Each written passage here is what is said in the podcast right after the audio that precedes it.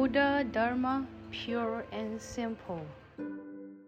Is diligence a difficult or joyous practice?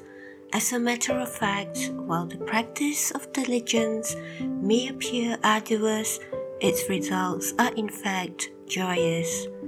Diligence. Name someone who has ever succeeded without hard work.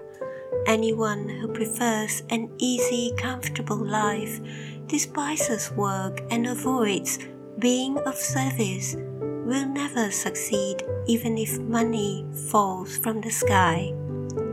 Reaping what one sows is the unchangeable prevailing law of cause and effect.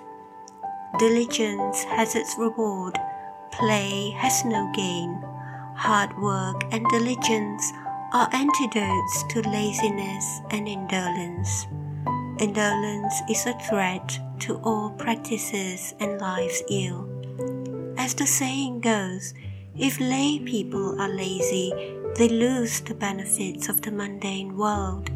If monastics are indolent, they lose the Dharma gem. Hence, diligence is the key to success in life. Of course, diligence needs to be appropriate and beneficial for self and others. This is called right effort. According to Buddhist sutras, there are four types of right effort. First, to prevent unwholesome states that have not yet arisen. Second, to end unwholesome states that have already arisen. Third, to develop wholesome states that have not yet arisen. Fourth, to strengthen wholesome states that have already arisen. For unwholesome deeds and thoughts yet to arise, prevent them by using one's wisdom. For unwholesome deeds already committed, one should bravely repent and end them for wholesome deeds and thoughts yet to arise, one should develop them with courage and motivation. For wholesome actions and thoughts already existing, one should protect them so they are enhanced.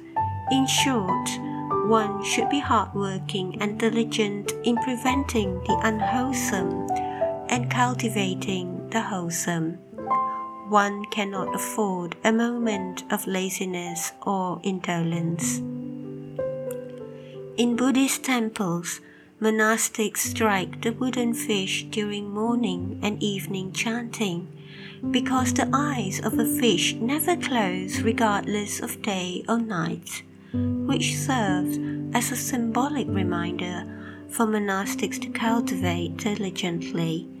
Upon hitting or seeing a wooden fish, one contemplates deeply on the diligence of the fish to learn from it.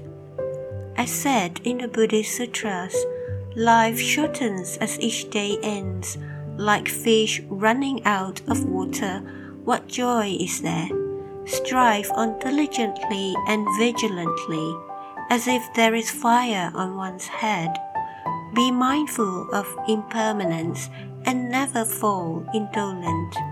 This verse serves to admonish while also to encourage all to practice diligently and not let time pass in vain. In Buddhism, there are many bodhisattvas with names such as Never Resting Bodhisattva and Constant Diligence Bodhisattva. They also serve as a reminder for people not to be indolent and lax, but to be diligent in cultivation.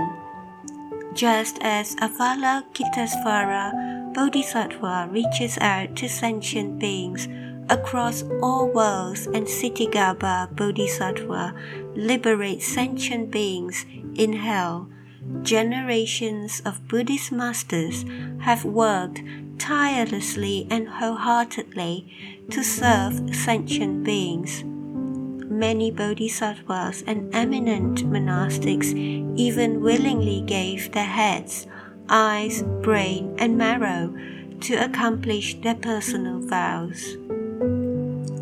During his reign, Emperor Yongzheng of the Qing dynasty had such deep admiration for Master Yulin, the late teacher to Emperor Kangxi, that he searched everywhere for his successor. After looking far and wide, all he found was an ordinary looking, inarticulate, and unawakened monastic. Most displeased, Emperor Yongzheng admonished the monk as a disgrace to his Dharma ancestors and then locked the monk in a room. The emperor hung a sword over the door and forced him to either attain awakening within seven days or be beheaded. Being put in a life and death moment, the monk cultivated diligently and was finally awakened. Diligence inspires the cultivation of all wholesome deeds and calls for all merit and virtue. Without the practice of diligence, the remaining five of the six perfections cannot be achieved.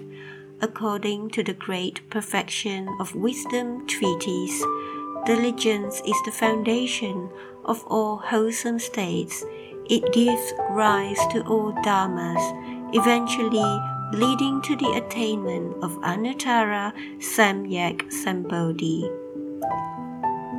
Is diligence a difficult or joyous practice? As a matter of fact, while the practice of diligence may appear arduous, its results are in fact joyous, as said in an inspiration to give rise to the Bodhi mind. Temporary is the arduousness of spiritual cultivation, prevalent is the arisen diligence, and forever the tranquility. Laziness may win a lifetime of ease only to be followed by many lifetimes of suffering. Please tune in same time next week as we meet on air.